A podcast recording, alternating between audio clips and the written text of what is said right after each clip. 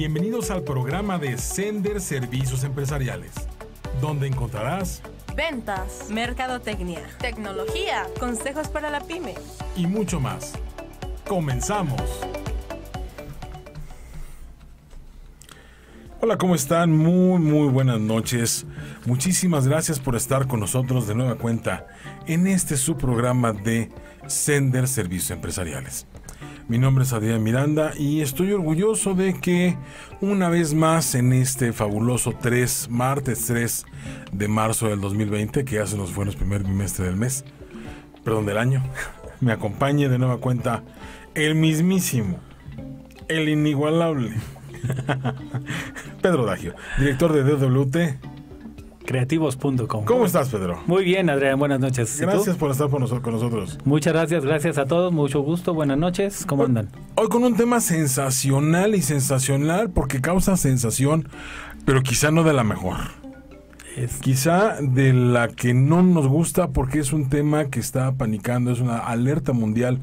Estamos hablando de algo que la mitad de las voces dicen cuidado con la pandemia, la otra mitad de las voces nos dice es un truco mercado, mercadológico, este, no se dejen llevar. Es un ataque contra mi gobierno. Eh, muchísimas, bueno, también, entre muchas otras cosas.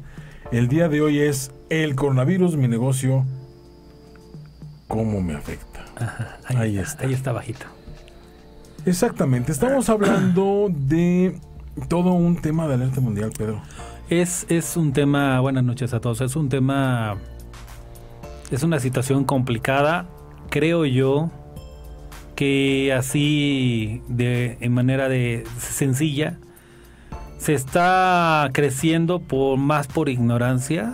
Es, una situación que está creciéndose más por ignorancia que por la misma enfermedad. No digo que sea más fuerte que la influenza o que otras enfermedades no que otras que otras situaciones pero creo lo que a mí más me preocupa es que se está creciendo por ignorancia y que y cómo en las empresas y en el día a día está afectando pues la, ya la economía ya ya está afectando. Ejemplo, ayer que fui a Walmart ya no había tapabocas, alcohol, gel antibacterial. Claro. Ya empezaron las compras de pánico. Compras de pánico. En ciertos lugares, no en todos, ¿no? Compras de pánico, señoras, señores, niños, niñas amado público. ¿Y eso, en qué repercute, ¿Y eso en qué repercute en el negocio? Pues afecta porque la, la, gente está espantada, no está rindiendo el 100%. Vamos a hablar de esos puntos. Vamos a hablar de esos puntos porque efectivamente coincido plenamente contigo, Pedro. Es un tema donde la información está llegando a cuentagotas y quizá esas gotas que de repente nos salpican, nos llegan, en, por ejemplo, en redes sociales, por ejemplo, en medios no oficiales, pues son no necesariamente ciertos. El tema de las fake news en todo lo que está en redes sociales abunda. Nadie corrobora la información. Nadie de verdad toma dos minutos en hacer clic en la liga y ver realmente qué es lo que está diciendo el artículo, quién lo puso, por qué lo pone, quién es el autor, cuál es la fuente. Nadie lo revisa únicamente. ¡Ay, cuidado! Y lo empiezan a compartir y todo el mundo se vuelve eh, parte de esta desinformación. Sí. Pero vamos a comenzar con el inicio. Ustedes saben que el coronavirus que hoy tenemos muy de moda y muy en alerta no es el primero. No es un coronavirus que haya salido de la nada, ¿no? Esto que dice, estoy leyendo literalmente la información que traigo con respecto al coronavirus, porque de esto vamos a partir. Los coronavirus es una familia de virus de ARN que obtienen su nombre de su forma de corona al microscopio electrónico parte de la misma familia es el SARS-CoV, virus causante del SRAS o síndrome respiratorio agudo, o SARS por sus siglas en inglés, y el MERS-CoV, causante del síndrome respiratorio de Oriente Medio. El SAR, el S, bueno, el SRAS, que es el SRAS, tiene una mortandad cercana al 10%, y el segundo que mencioné, que es el MERS-CoV, de un 35%. Por tanto, se ha tenido un gran cuidado y vigilancia cuando surge su premio, el, su primo el coronavirus 2019 NCOV en la ciudad de Wuhan, en China. Oficialmente el 31 de diciembre del 2019. Esa es la fecha oficial. No porque esa fecha haya sido la, el nacimiento y descubrimiento de, los primeros eh, pacientes de esta enfermedad que hayan sido afectados, sino fue cuando realmente se puso como eh, la fecha oficial en la cual surge y en qué ciudad y en qué provincia dentro de China. Exacto. Aquí lo interesante es que sin embargo poco se sabe y se puede pronosticar sobre lo que va a ocurrir sobre esta epidemia. Aquí lo interesante es que igual que nosotros tuvimos en su momento, te acordarás de la influenza en Sí. 2009, Por completo. eh, nosotros tuvimos gran parte de la afectación en México. Y a lo mismo, nadie sabía exactamente qué es lo que iba a pasar. De repente empiezan a ocurrir algunas muertes en algunas personas que tienen condiciones físicas y de salud y de, eh, pues, digamos, de la capacidad de respuesta de su organismo un poco debilitadas y se mueren. Claro. Entonces empieza la alerta eh, brutal, ¿no? Sí. Y, y lo mismo ya lo vivimos aquí en México. Y algo similar, pero multiplícalo por cuántas millones, bueno, por cuántos, cuántas veces, cuántos millones de habitantes son allá. Este, ¿Cómo puede afectar esto en, una- en un país bastante más grande y con una economía que pues es la más fuerte del mundo? Es la más fuerte del mundo, por arriba obviamente de Estados Unidos, de Alemania, y la que mueve, y la que tiene más cantidad de, ciudadanos, personas. Obviamente las condiciones en las que se dio aquí la influenza, que fuimos parte del inicio, y las condiciones en las que se da allá son completamente diferentes.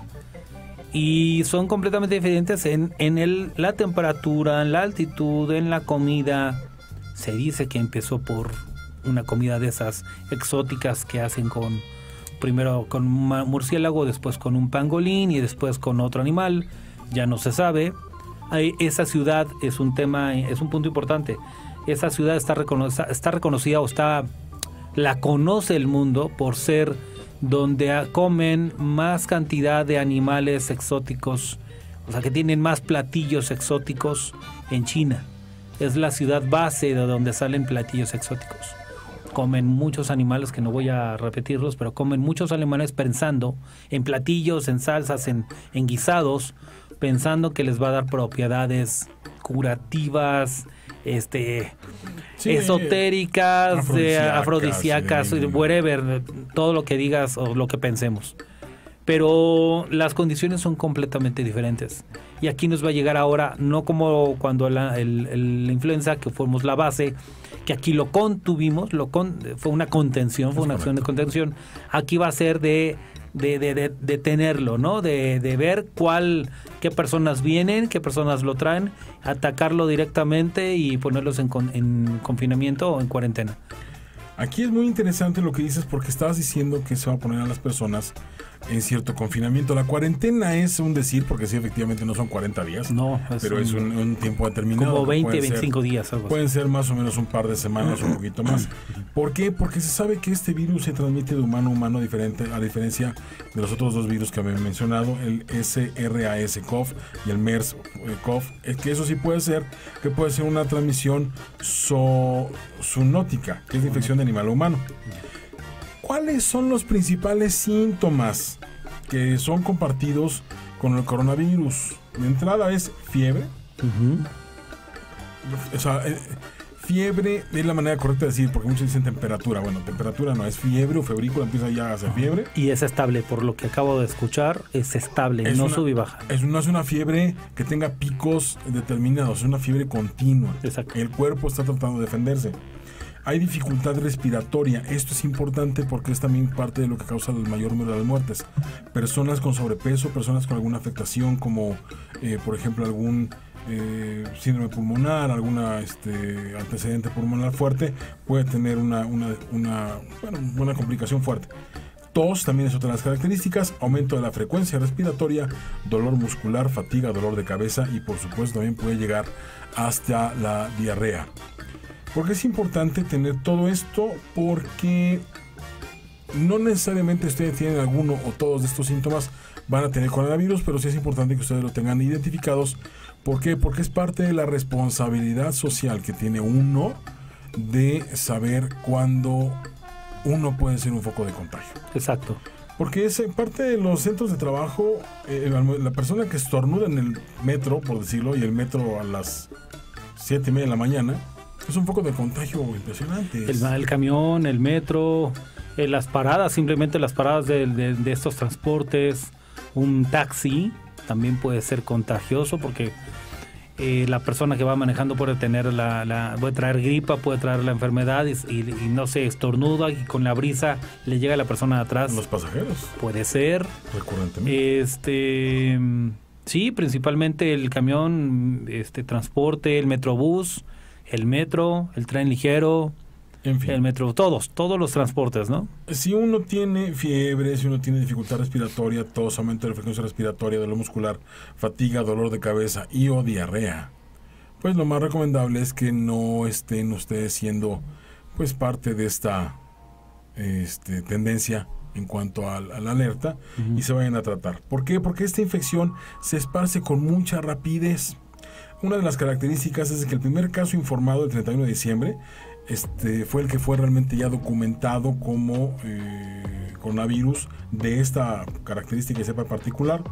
Y para el 3 de marzo, o sea, hoy, ya se tiene un promedio de 92.283 infectados en el mundo, con un total de 3.110 personas que han perdido la vida en más de 73 países, que han confirmado una letalidad actual, documentada ya, del 3%. Entonces, esta facilidad de infección que se pase con, que se pase con rapidez, pues estamos hablando de que aumenta en cuestión de horas. y, esto está generando, por eso la Organización Mundial de la Salud la detectó, la, la declaró ya emergencia hace unos días, hace una semana, prácticamente más de una semana, y lo que hizo fue declarar la emergencia no porque ya estuviera en todo el mundo y fuera incontrolable, sino porque son grupos, brotes en varios frentes internacionales. Y esto es muy importante este, comentarlo. Muy interesante. Porque no es una... No quieren que llegue a ser una pandemia. Quieren y eh, se busca que haya la mejor, la mayor información y adelantarse a los hechos. Por lo que hemos visto en los medios de comunicación, la Organización Mundial de la Salud y lo que han comentado aquí la UNAM y pues el gobierno es que el tema no es tanto que, que, ya esté muriendo muchísima gente en muchos, en muchos países. Simplemente se están adelantando para que no suceda, para que los gobiernos hagan ya, tomen acciones, empiecen a educar, evangelizar, si me permiten la palabra, educar a la gente a la gente que, que no tenga pánico, ¿no? Que empiece a, atender, a tener acciones de prevención. Se, nos recordemos de que no deberíamos de saludar de mano cuando veamos a una persona que está con tos o con, con estornudos constantes. Tratar de no saludarnos de mano, tratar de no saludarnos de, beso en la mejilla. Si vamos a estornudar aquí en el codo, en la, en la parte interna del codo.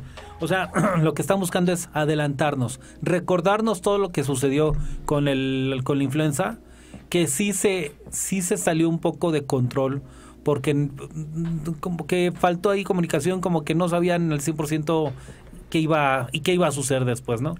Ya con esto ya es lección aprendida, yo, yo lo estoy viendo así. lección aprendida, se están adelantando y la están declarando. ¿Para qué? Para que todos los individuos, eh, eh, eh, no, porque no ha atacado a todos los individuos en una extensión geográfica intensa, extensa.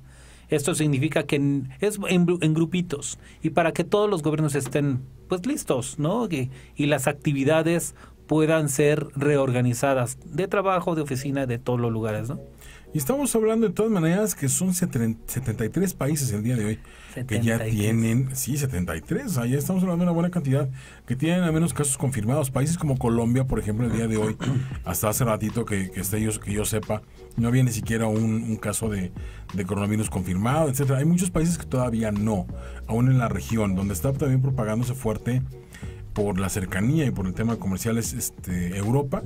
Pero bueno, ahorita vamos más para allá. Aquí el tema es de que no se conoce realmente la vía principal de contagio.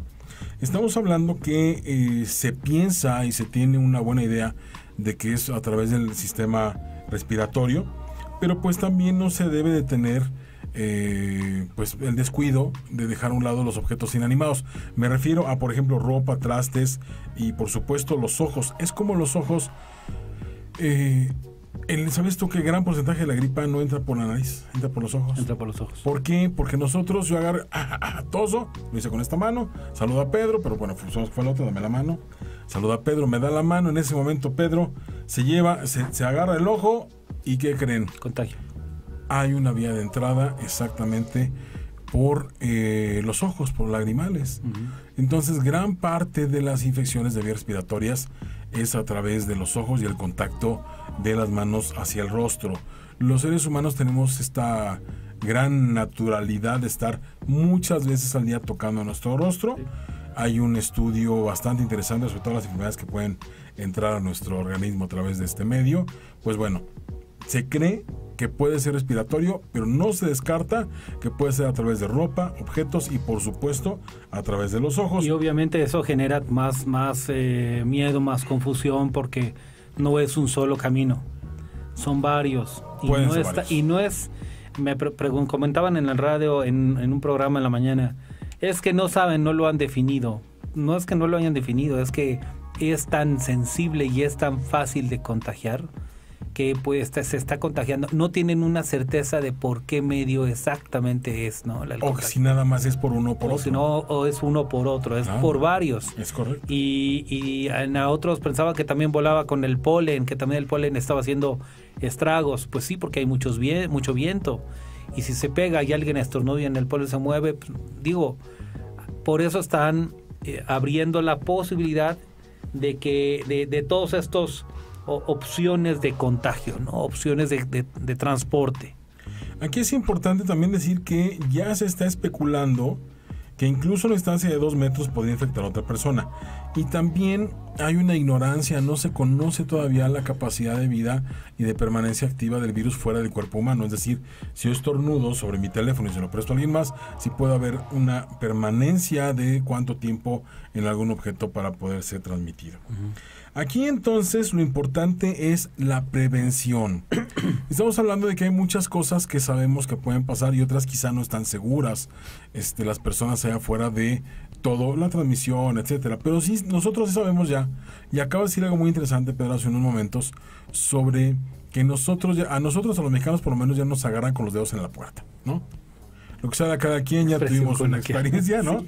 ya tuvimos una buena experiencia a través de lo que fue la influencia en 2009 ya sabemos más o menos cuáles son algunos de los eh, temas de precaución y de prevención que debemos de tener. Y es lo que tenemos que tener. Nada más para darle un una panorama general Pedro no saludarse de mano.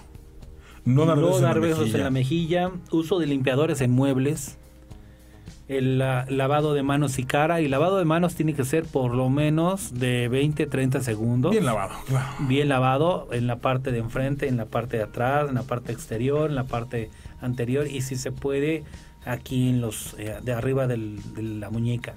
¿Por qué? Porque y con abundante jabón, jabón neutro, de preferencia dicen, whatever, pero la idea es que sea más de 20, 30 segundos. ¿Por qué? Porque eso si nada más es una enjuagadita, como el mexicano normalmente le hace una enjuagadita en el agua, jaboncito y adiós, pues no estás haciendo nada, ¿no? nada más los estás transportando de lugar a otro. Acabas de dar en un, en un, tema interesante, Pedro. La falta de cultura de lavarse las manos. Ya dejen ustedes que se sienten en un baño, un baño público y ven la cantidad de personas que no se lavan las manos y así van a saludar.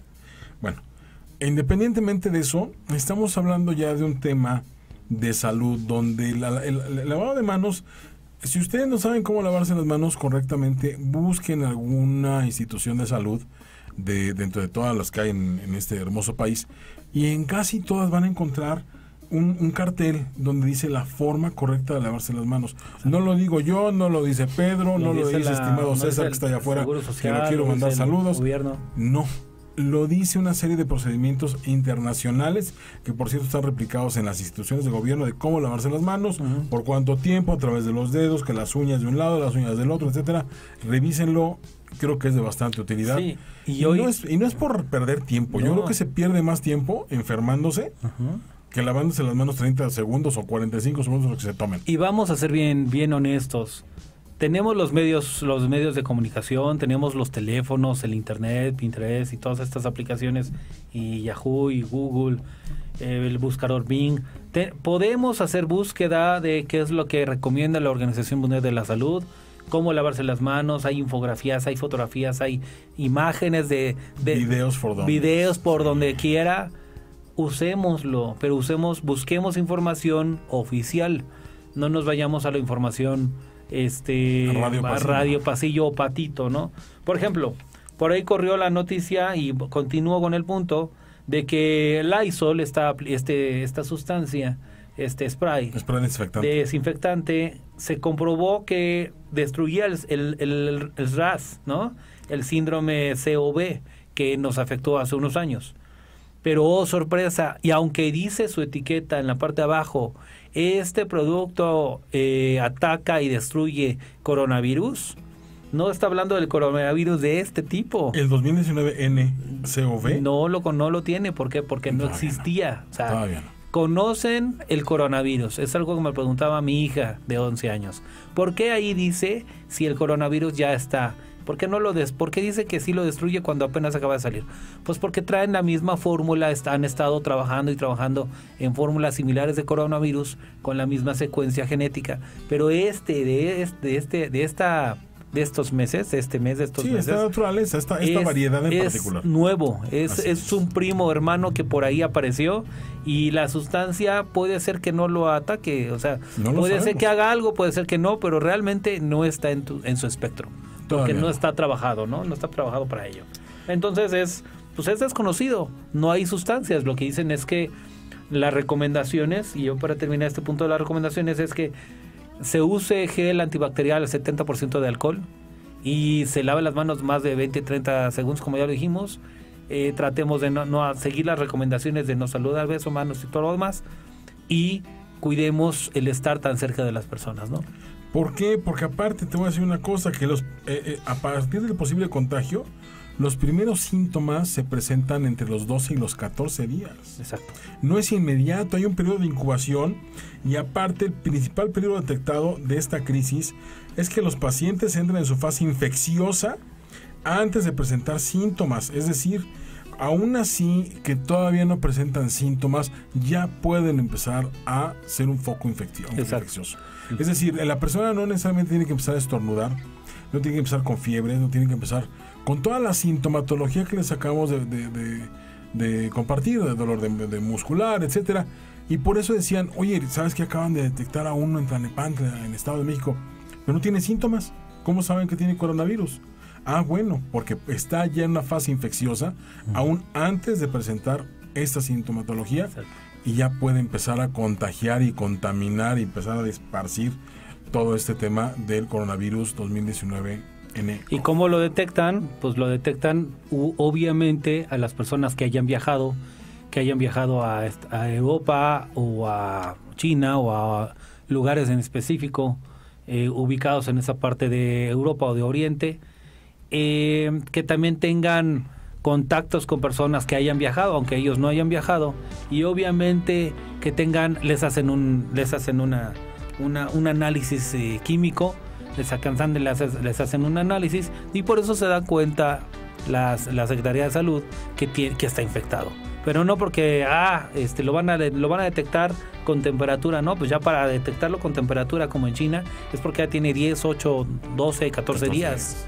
de incubación. Y hablando nada más sobre este tema, ya para cerrar todo el tema de la sintomatología, porque es importante qué es, eh, nada más para recordar, Pedro, cómo nos afectó económicamente a México en 2009 el tema de la influenza. Creo que es importante mencionarlo. ¿Por qué? Porque comentaba hace ratito, ok, ya no nos agarran los mexicanos con los dedos en la puerta, pero siempre es importante recordar cómo fue que afectó, porque quizá no sabíamos en ese momento cómo actuar y hoy estamos muy a tiempo para tomar medidas para evitar que nos pase ahora. Exacto. Tenemos que en, durante el 2009 los sectores más económicos, los, los sectores económicos más afectados, disculpen, de México, fueron de entrada el turismo. Estamos hablando de una participación del, Producto Interno Bruto del 9%, que genera más de 2.5 millones de empleos, con una afectación, nada más para que te des un- una idea, de 4 mil millones de dólares. 4 mil millones de dólares. 4 mil millones de dólares, señores. No quiero comentarles cuántos cachitos de lotería con algún vehículo aéreo en la portada podrían ustedes adquirir con esa cantidad. Nada más para que se den idea de qué cantidad de dinero se dejó de percibir y cómo fue el impacto económico en el sector turismo. 4 mil millones de dólares por 2019 con la cantidad de empleos. El restaurantero, donde tenemos más o menos unos 3 millones de personas en cuanto a empleo este, tuvo una afectación de 15 mil millones de pesos en pérdidas estimadas, Pedro.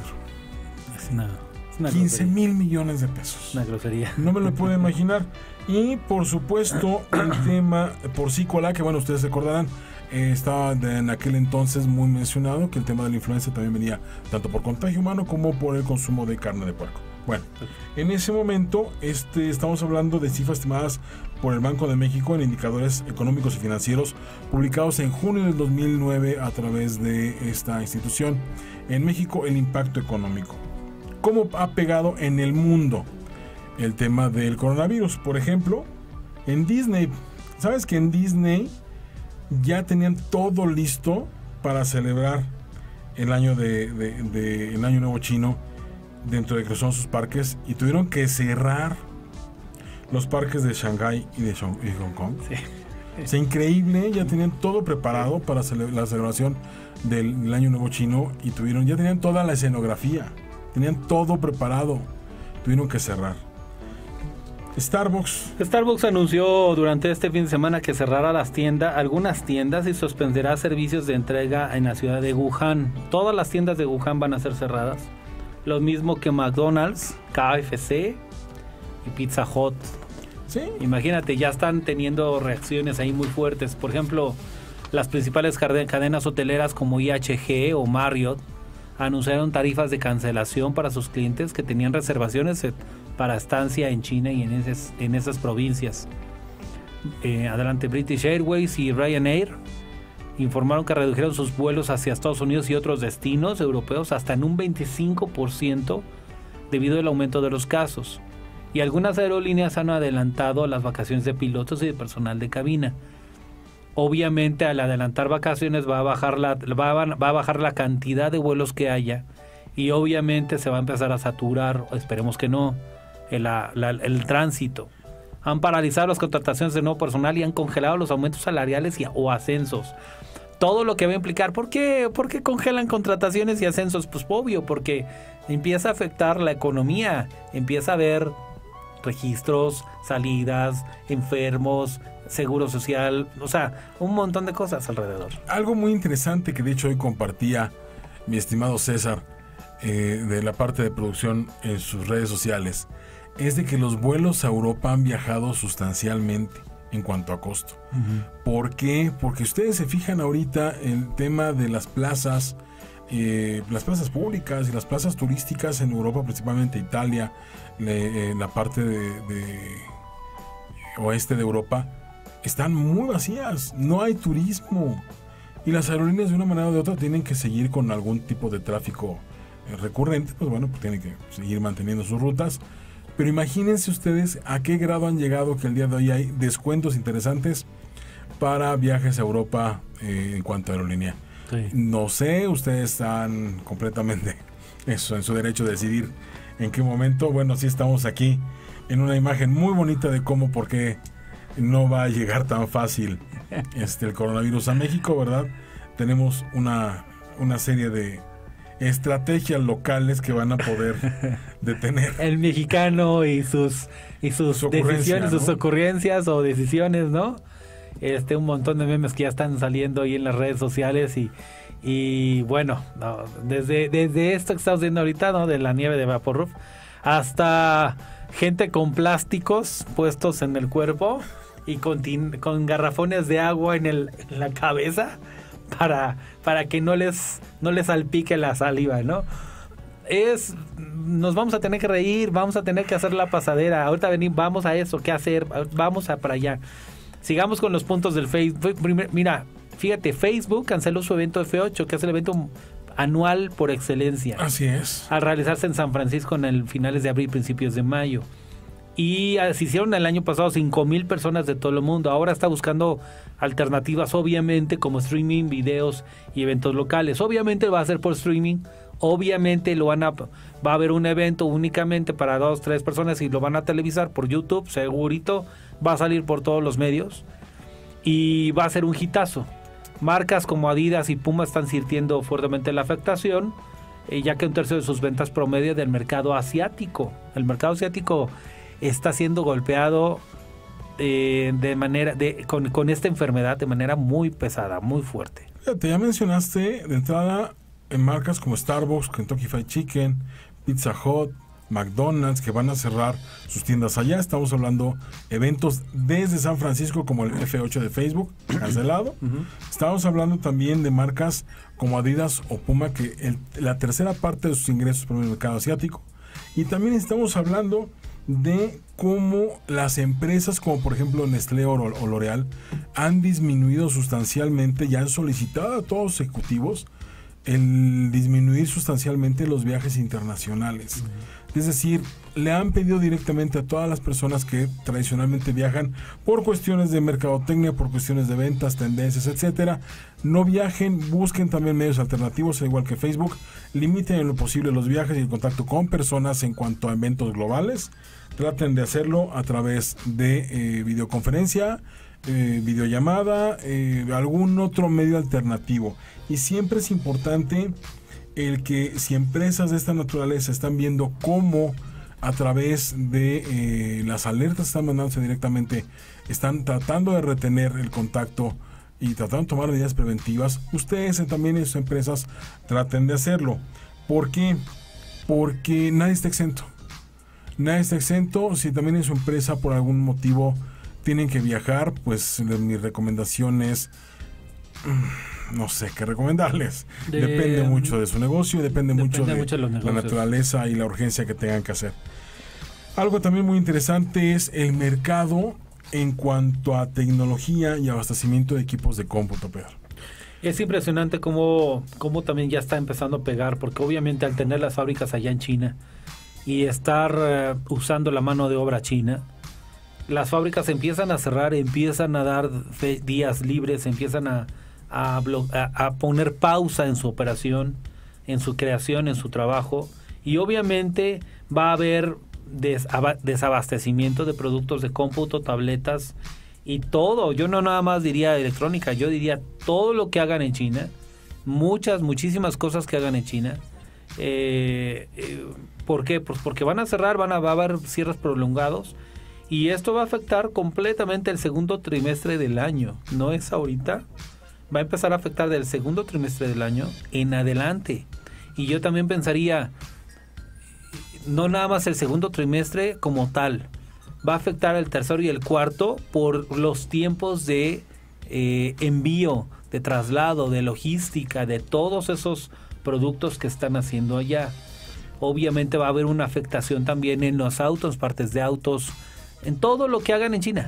Todo, todo va a tener afectación. De hecho, hay una empresa bastante internacional, bueno, conocida internacionalmente de relojes, que ya tuvo una baja en la bolsa de valores porque parte de sus componentes, a pesar de que es maquinaria internacional y son muy finos y muy caros, se hace en China particularmente. Entonces, ya no hay partes. O sea, lamentablemente no hay partes. Como son relojes muy caros y muy particular, este, de un mercado muy particular y muy selecto, pues tampoco se hacen en volumen. Entonces, al no hacerse en volumen, llega un momento en el cual hay desabasto de estas piezas. Eh, aquí también es, dicen, bueno, eso es en China, eso fue también pues allá en la parte de empresas grandotas. ¿Qué pasa con México? No, y déjame te digo, México, aparte de México, también hay eventos en Europa, están eventos deportivos, va a haber eh, eh, eventos mayores deportivos, va a haber eventos de lanzamiento de autos como el Salón de Ginebra, eh, que también ya se están cancelando. Va a haber eventos de lanzamiento de tecnología o de juegos que también ya se están cancelando. Eh, la Semana de la Moda, la Fórmula 1. Ya están empezando a revisar que ciertas fechas ya están, las van a detener, las van a bloquear, se las van a pasar para otras fechas o de plano no las van a hacer de la Fórmula 1 o de otros eventos porque porque todo va a afectar. El impacto económico. El impacto ¿eh? económico decía, decían por ahí en el radio que los eventos estaban lo más coherente y lo más eh, recomendable es que fueran los eventos de no más de 5 mil personas. Estamos hablando que si un estado de fútbol tiene 15 mil, 25 mil, 30 mil personas, 45 mil personas, pues obviamente con una persona va a ser un contagiador impresionante. Es un ejemplo. Entonces lo que recomiendan, están analizando que mejor lo hagan, eh, lo detengan y lo hagan o en otras fechas o lo detengan hasta el próximo año. Y por ahí escuchaba hace ratito también que Facebook acaba de avisarle, ahorita venía hace unas dos horas, que Facebook acaba de avisarle a todos sus empleados que empiecen a buscar home office, que empiecen a, que empiecen a pensar en trabajar en home office o que ya arranquen home office. Hoy día con la tecnología que tenemos, el ancho de banda de, internet que podemos acceder, los teléfonos, la computadora, la laptop, que te atrae micrófono, que ya traes, te puedes conectar por medio de herramientas de videoconferencia, lo que acabas de comentar, que es muy bueno y es muy importante. Yo creo que el paso obligado es empezar home office para estas empresas multinacionales. Y esto que va a generar, pues que la gente va a empezar a estar en su casa, que va a empezar a consumir un poco más y que puede empezar a consumir más cosas de eh, comida, agua y todo lo demás, ¿no? Algo interesante y, es algo que nos pregunta eh, Eduardo, no, perdón, Valentina Gómez, es que se ha dicho de las Olimpiadas, aún no las han cancelado. Hay un fuerte rumor sobre la probable cancelación del evento eh, cuatrianual que son las Olimpiadas, que se iban a llevar o se van a llevar no se sabe, acaba en Tokio, precisamente por esto. Y estamos hablando, dicen, bueno, la Fórmula 1 en China, bueno, las Olimpiadas son en Tokio, pues, pero toda la, toda la cadena productiva, toda la cadena económica de patrocinios, de hospedaje, de líneas aéreas, de agencias de viaje locales, de todo lo que hay alrededor de una alerta de ese tamaño y que empieza a detener la economía en una parte del mundo, en una economía globalizada, Pedro, porque no estamos hablando únicamente de que ya es ni siquiera por país ni por región, estamos hablando globalizada la, economía, cómo nos puede empezar a afectar. Hay una afectación bastante bien determinada que está aquí, que es que durante febrero, fíjense ustedes, ustedes que quizá no lo habían visto, hubo una minusvalía en el valor de los recursos administrados por la FORE por 26.420 millones de pesos ante la volatilidad de los mercados financieros por la amenaza del coronavirus. Entonces, es un ejemplo de cómo los mercados financieros internacionales y cómo esta volatilidad dentro de las bolsas pues, también puede afectarnos a los mexicanos. Estamos hablando de una minusvalía. Después de 14 meses de tener plusvalía, plusvalía, plusvalía, plusvalía, plusvalía, en febrero tuvo una minusvalía de 26.420 millones de pesos. Ya está comunicado por la CONSAR, eh, no lo digo yo, lo dice la CONSAR. Busquen, lo hizo, lo dijo a través de, de un tweet eh, cómo es que este coronavirus puede empezar a afectar el tema también de los ingresos de los mexicanos. Y eh, pues un detalle, que no todas las empresas también se ven afectadas. Hay empresas eh, que si se dedican al, tema de salud, al tema de la investigación, al tema de la biología, al tema de proveer de insumos de salud hacia este pues bueno ambientes que particularmente están requiriendo este tipo de, de materiales, esos han tenido una plusvalía. Son eh, hay empresas que han subido 46%, 53%, 38% en las bolsas, nada más en este bimestre porque, pues bueno, se ve el tema de, la importancia, las personas están invirtiendo mucho en ellos. Pero, pues bueno, no estamos hablando de un mercado que no nos afecte, estamos hablando de una economía global y, pues bueno, es, es parte del el tema de cómo estamos y nos va a llegar el coletazo, como decía por ahí alguien, este, un, locutor. Así es. Nos va a llegar el coletazo de todas las acciones que están realizando en otros países y nos va a llegar también el, el, el, refresco, el aire de todos los errores que se cometan, porque pues hay que entender que va a haber errores que se van a cometer. Entonces, punto muy importante, ¿qué hacer?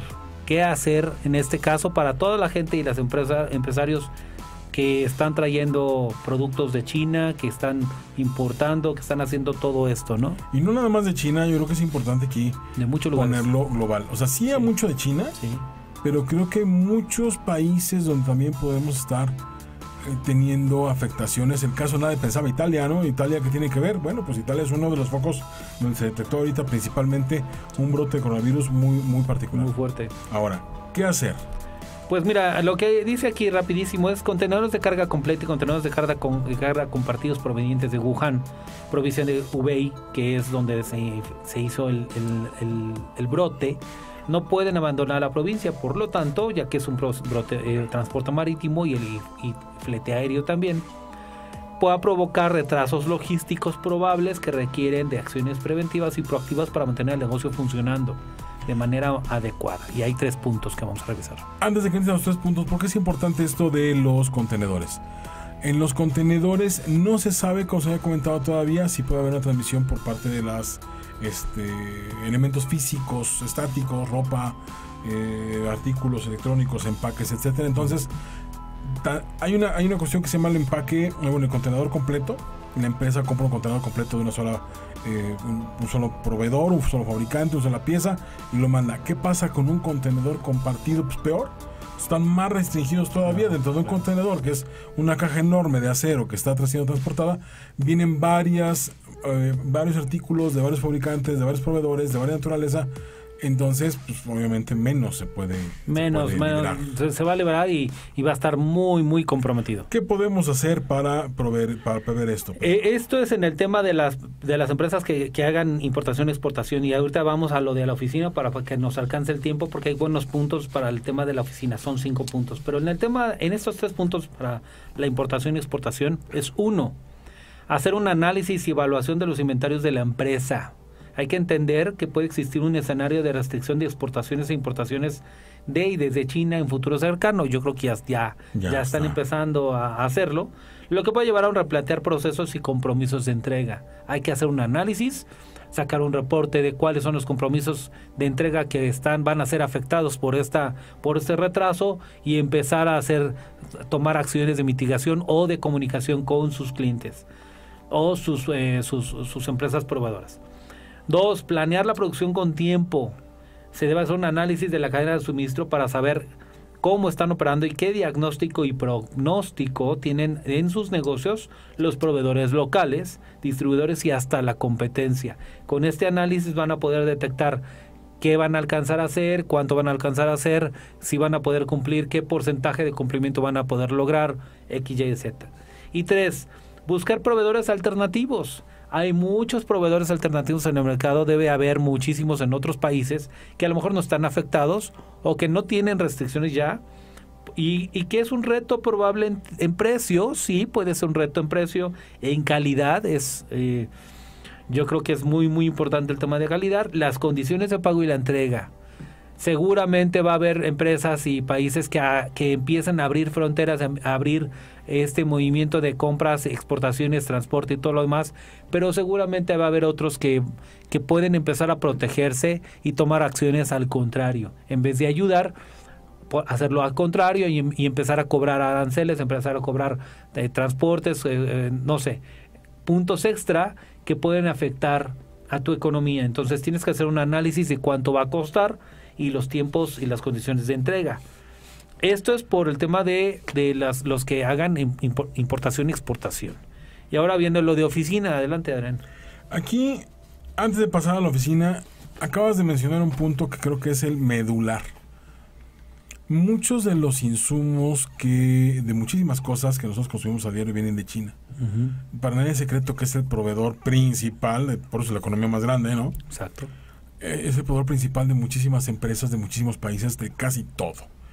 Y hablamos de un tema, y lo acabas de mencionar muy bien, sobre proveedores alternativos. Es, puede ser buen momento para voltear al mercado nacional. Sí. O sea, suena romántico, suena así como que, que, padre, y, pero es una buena oportunidad para voltear, para voltear al mercado nacional y ver qué opciones tenemos localmente. Y estamos hablando que tú mencionaste algo, retos, precio, calidad, condiciones de pago y entrega, etcétera es importante establecer que no necesariamente porque son locales van a ser mejores o no necesariamente porque son locales van a ser peores. Ustedes pueden buscar en la serie de, proveedores de sus insumos a proveedores locales, a, empresas que puedan estar ofreciendo, puedan haber nacido en un lapso pequeño y corto en lo que ustedes estaban volteando a ver el mercado asiático y de repente podemos tener muy buenas opciones. Conozco empresas el día de hoy que han adquirido maquinaria de muy buena calidad, por ejemplo, para hacer impresiones que son únicas en América Latina. Así lo pongo. Probablemente únicas en América Latina y no sé si en América total como continente o en Estados Unidos hay algunas por allá, pero por lo menos en América Latina sí. Utilizan tecnologías completamente amigables con tintas ecológicas, con una tecnología que de veras es cumple con todos los estándares internacionales pero no se da a conocer tan fácil. ¿Por qué? Porque la gente no lo voltea a ver, porque creen que aquí no hay. Exacto. Y como esa, hay muchísimas empresas que el día de hoy ustedes pueden encontrar dentro de un mercado local, dentro de una, una serie de proveedores que, como les comento, voy a sonar romántico empedernido, no es únicamente por tratar de consumirlo del país y darle comer a los mexicanos, sino es tratar de encontrar alternativas que pueden quizá también ayudarnos a encontrar nuevos procesos, nuevos diagnósticos, nuevos análisis y nuevas estrategias para poder sacar a nuestro negocio adelante y que creo que puede ser bastante útil. Y tú lo sabes, Pedro, en cuestión de cuando tenemos una emergencia, cuando tenemos una contingencia, es cuando salen las mejores ideas. Y encontramos muy buenos proveedores. Yo creo que va a haber, va a ser un momento de, reto.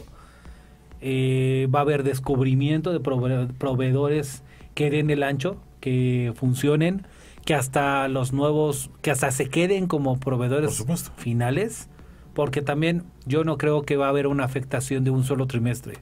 Esta afectación, en el, de 2009 hubo afectación de año y medio, dos años. Sí, más o menos. Entonces yo también creo que va a haber va a haber lo mismo, un poco menos porque estamos más lejos, eh, podemos contenerlo un poco más, ¿no? Detenerlo en las fronteras, pero sí va a haber una afectación por lo mínimo, mínimo creo yo, mi humilde opinión es un año, año y medio.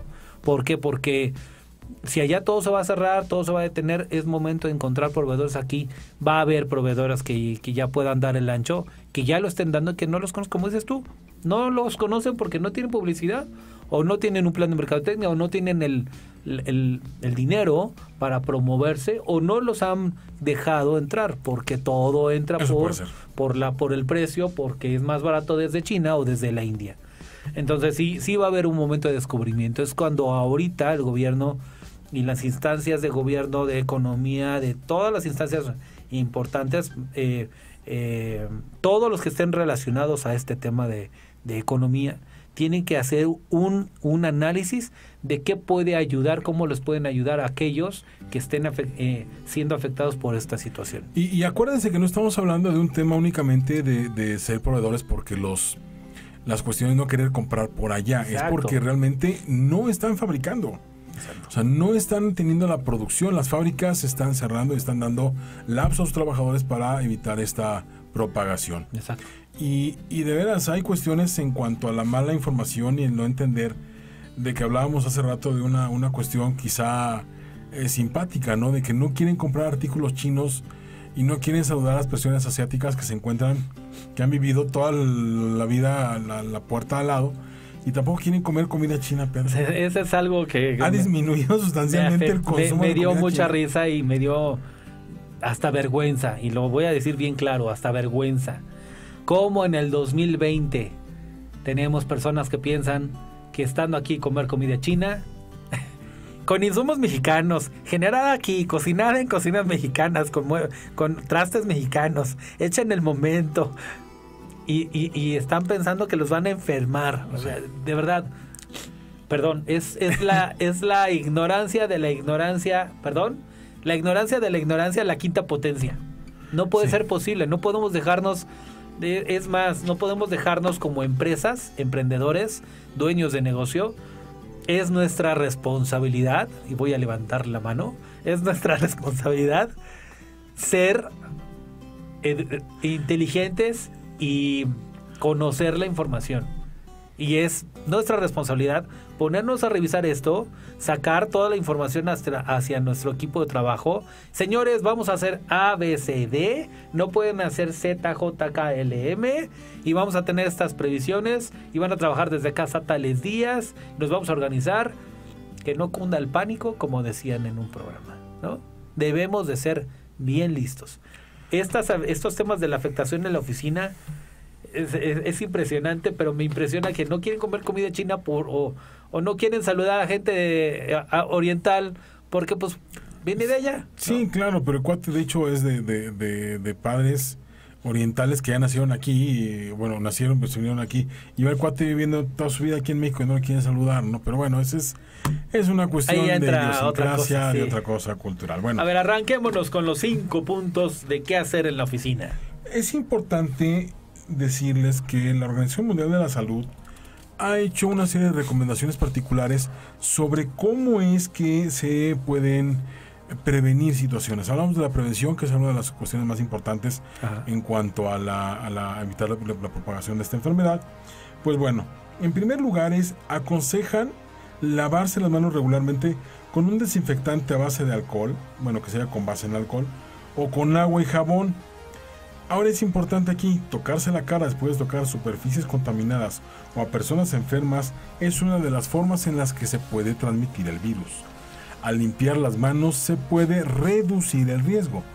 Explican. Igualmente, instan a limpiar con asiduidad, asiduidad perdónenme, con desinfectante las superficies como bancos de cocina, escritorios de trabajo, etcétera. Las todas las, chapas, las todas las entradas. partes, eh, eh, ustedes lo saben, uno de los mayores eh, focos de, de contaminante es el teclado y el mouse, ¿no? Claro, el celular. El celular es otro, es increíble la cantidad de, de agentes patógenos que pueden encontrar en un celular, en un mouse en un eh, teclado. No saluden mucho de mano y no saluden de mano y se agarren los ojos, la cara, etcétera. Correcto. Principal fuente de contagio que nos está diciendo la Organización Mundial de Salud que debemos de evitar. Lávese las manos. Número 2. El Organismo Sanitario Internacional insta a informarse, repito, informarse sobre el coronavirus a través de fuentes oficiales. Eso es importante. Fuentes oficiales que son la Organización Mundial de la Salud o el gobierno o eh, obviamente también noticieros porque son los que están pasando la información en vivo, principalmente los que tienen información en vivo. Pero yo sí me iría a la OMS, a la Organización Mundial de la Salud. Como el Ministerio de Sanidad de cada país, la web de la OMS y profesionales sanitarios de confianza. Aquí en la UNAM tenemos muy buenos que son de la UNAM Sí. Buenísimos en, el, en epidemiología. Acabo de escuchar uno ahorita que venía en el carro. eh, y muy coherentes, muy claros. Y además, tenemos del mismo modo, piden evitar viajar si se tiene tos o fiebre. Y en el caso de enfermarse durante el vuelo o durante un vuelo hacia otro lugar, informar a la tripulación de inmediato. Esto no es causen pánico, es informen qué tienen, cómo se sienten, por qué salieron así, qué necesitan, cuáles son los síntomas que, que tienen, sencillo lo que sienten. Y una vez que llegue a casa, pues póngase en contacto con un profesional de la salud. Si no es que en el avión le van a ayudar, en, o llegando al aeropuerto, o llegando a su destino en camión, este tren, donde vaya, le van a ayudar. Y cuéntele lo que ha- cu- cu- cuál es su estado, dónde ha estado, cuál es. Es muy importante saber la trazabilidad del viajero. Muchas personas se detectaron en lugares, en sus lugares, en sus casas, pero no habían avisado que habían viajado a ciertos lugares donde había focos de infección. Avisen dónde están, que es donde han viajado. Y, y de veras, perdamos el miedo a de repente, híjole, me siento mal, exitoso. Y si me aíslan, y si pues es que es mejor que me aíslen ahorita a enfermar a la familia, a enfermar a los compañeros de trabajo, a echar a perder mi negocio porque pues de repente enfermé a los colaboradores, Exacto. ¿no? Y de repente puse en riesgo bastantes más vidas. Entonces quitémonos ese, esa idea falsa de que nos va a ir mal. Yo creo que es más importante detectarlo y ser atendidos oportunamente a volverse un foco infeccioso. Ser positivos. Adelante con número tres. Muchas gracias. Aquí el asunto ustedes ya lo saben y como les comentaba ya tenemos esta experiencia. Al toser o estornudar, tratar de hacerlo sobre la parte interna del codo, sobre una manga, de esta manera, utilizando un pañuelo de papel. El pañuelo de papel, estamos hablando de una- un pañuelo desechable, que no tra- traten no de, estornudar y guardárselo y ahí mismo en esa bolsa sacan un chicle que reparten y ahí mismo en esa bolsa lo van a, estornudar. El, el pañuelo desechable tiene un nombre que está así tal cual desechable es porque estornudo y hago algo y esa fue una contención de saliva y de muchas cosas que expulsé a una velocidad impresionante. Se quedan ahí, hay que desecharlo inmediatamente en un contenedor de basura. Después de haber tosido y haber eh, detenido esto, por supuesto, se recomienda lavarse las manos. En caso de ser mayor de 60 años o de tener una patología como enfermedad cardiovascular, afección respiratoria o diabetes, la Organización Mundial de Salud recuerda que tiene mayor riesgo de desarrollar enfermedad grave, por lo que piden tomar precauciones adicionales para evitar áreas muy concurridas o lugares donde se puede interactuar con personas enfermas. Ok, muy muy bien muy bien ese punto porque realmente lo que estamos lo que estamos buscando y lo que se busca en general es que seamos precavidos, precavidos. En el, en el punto que acabas de decir es la palabra es precaución, no espanto, no locura, no compras de pánico, es precaución. Punto número 4, Pedro, por favor. Quedarse en casa si se está enfermo es otra de las recomendaciones de la OMS. Si no se siente bien, quédese en casa y llame al médico o al profesional de la salud. Le hará algunas preguntas de sus síntomas, obviamente, dónde ha estado y con quién ha tenido contacto, qué ha hecho. Esto ayudará a asegurarse de que se reciba un asesoramiento correcto, se dirija al centro de salud adecuado, si es que es necesario, y evite, y evite, evitará con esto que infecte a otros. Si está enfermo, quédese en casa, coma y duerma por separado de su familia de manera independiente. Use diferentes utensilios que la familia obviamente y cubiertos para comer y obviamente lávenlos, constantemente y tengan cuidado. Ahí sí se, recomienda pues tomar, tomar una, eh, ponerse un tapabocas, tener pues este, si no guantes, tratar de, de llevar eh, cuidado cuando la persona está enferma, de lo que sea, para que tener pues limpieza, precaución, ¿no? Este, de eso se trata, ser precavido, hacer lo necesario para que no suceda un contagio eh, inesperado. Y estamos hablando de que como no se sabe todavía si hay un contacto únicamente por vía respiratorio, o aéreo, etcétera, bueno, pues toma esas precauciones. Y el número 5, fíjense que es muy interesante. Y es algo que también platicábamos hace rato Pedro y yo y Valentina, que tuve una, oportunidad de intercambiar algunas palabras aquí afuera de, la cabina antes de empezar, sobre el, eh, el, uso de las, marcas, las mascarillas, de los cubrebocas. Aquí el director de emergencia de la Organización Mundial de Salud, Mike Ryan, ha defendido en varias ocasiones que se respeta a quienes las quieran utilizar, si eso los hace sentirse más seguros pero no usarla no, no aumenta el riesgo de contagio para ninguna persona. Es decir, la verdad, ah, bueno, voy a seguir leyendo. Las mascarillas pueden prevenir que usted infecte a otras personas, pero, nada más. Ha resaltado agregando que los, para los profesionales sanitarios sí es importante utilizar mascarillas especiales para tratar a pacientes infectados. Pero estamos hablando de mascarillas especiales. El cubrebocas que ustedes van a encontrar en cualquier súper, en cualquier farmacia, ese pedacito de gasa que se ponen en, en, la parte de, las vías aéreas altas. La realidad es de que no protege de nada. Ustedes saben de qué tamaño es un virus, es microscópico. ¿Ustedes creen que ese virus no va a pasar fácilmente y riéndose y bailando a través de las fibras del cubrebocas? Sí lo va a hacer. La realidad es de que no protege para evitar ser contagiado. Lo que dice esta persona, Mac Ryan, que es el director de emergencias de la Organización Mundial de Salud, es de que sí puede servir cuando uno está enfermo y cuando uno está hablando y este, este hablar de todas maneras incluye saliva, incluye vaho, incluye muchas cosas.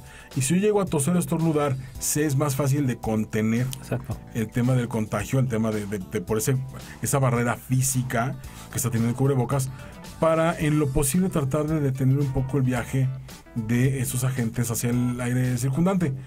Aún así no es ni garantía, o sea, no, es, un medio de contención no es un medio de contención, no, no va a ayudar al 100%. Lo que dicen es que no compres mascarillas si vas a usar mascarillas o tu cubrebocas, pues no compres de los más sencillos porque no van a ayudar. No sirven de nada. No sirven de nada. Los que dicen son los, eh, tienen una norma, ¿no? Tiene una norma, es una norma particular para el, tratamiento N95 algo así. Algo así, que es, eh, sí, más o menos por ahí N95, No, no, no, tengo el dato.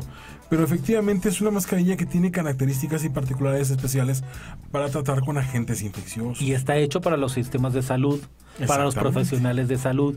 No está hecho y no se vende para el público en la calle. Eh, esos que hemos visto en video de China o de otros países ya, ya, ya son muy específicos para China por la polución y las enfermedades. Pero aquí en México, estos que son específicos para gente de salud no se venden en la calle. Sí, no, no los van a encontrar en la farmacia tan fácilmente. Y ahorita ha habido, es más, ya tiene una cadena de, supermercados, llamas por teléfono al, al, número de atención a clientes y te aparece una grabación, te sueltan una grabación de, que ya no hay alcohol, cubrebocas, guantes eh, quirúrgicos, que ya no hay este eh, gel. Entonces quiere decir que sí se está generando un poco de pánico, de pánico, ¿no? Pero realmente seamos coherentes y conscientes. Lo que dices aquí y me permito retomarlo rápido antes de cerrar, es que las, las, mascarillas, las mascarillas solamente cubren para el que está enfermo hacia las demás personas, no, no al contrario. Hay que tener muchos cuidados, pero de todos modos hay que prevenir solamente para las personas que están enfermas. Conclusión de mi lado, veamos la información de la OMS, datos oficiales, tengamos mucho cuidado, lavémonos las manos y hagamos, tengamos limpieza en todos los implementos que usemos en la oficina de tal manera, limpiemos el aire acondicionado, limpiemos la oficina, tengamos cuidado y limpieza en general. Así es, y no compartamos comida, no compartamos refrescos, no compartamos la cuchara del café que ya le chupó Juanita y de repente se pasa Luisito y de repente pasa mi café. Evitémoslo, eh, tratemos de evitar el mucho contacto eh, de mano, tengamos las áreas ventiladas, es importante. y nada más para cerrar, evitemos el pánico, por favor.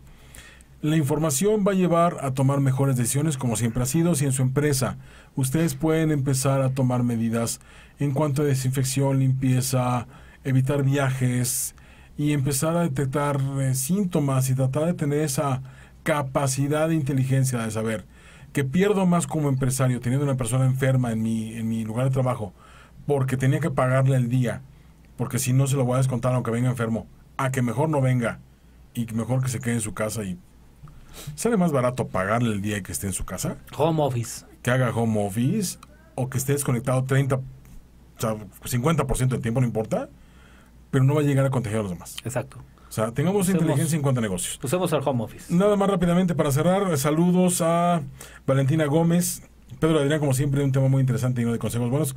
Muchísimas gracias. Eh, Eduardo Menchaca Galván, amigo, les mando un fuerte abrazo desde Circuito Interior y del Tráfico a todo lo que da. Cierto.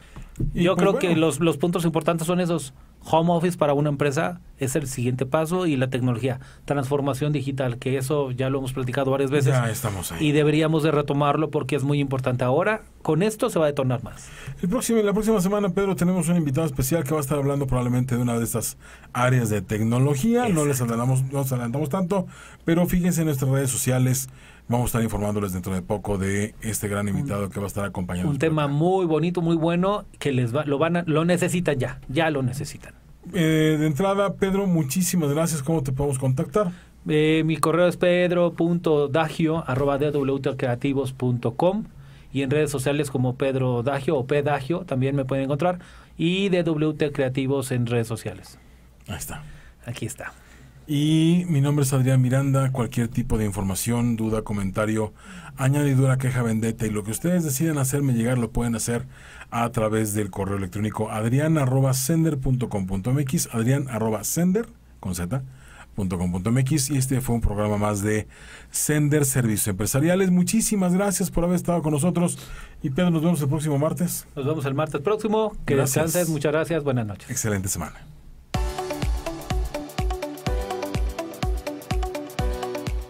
Logramos nuestro cometido. Aquí, en Sender Servicios Empresariales. Escúchanos el próximo martes en punto de las 7 de la noche. Te esperamos.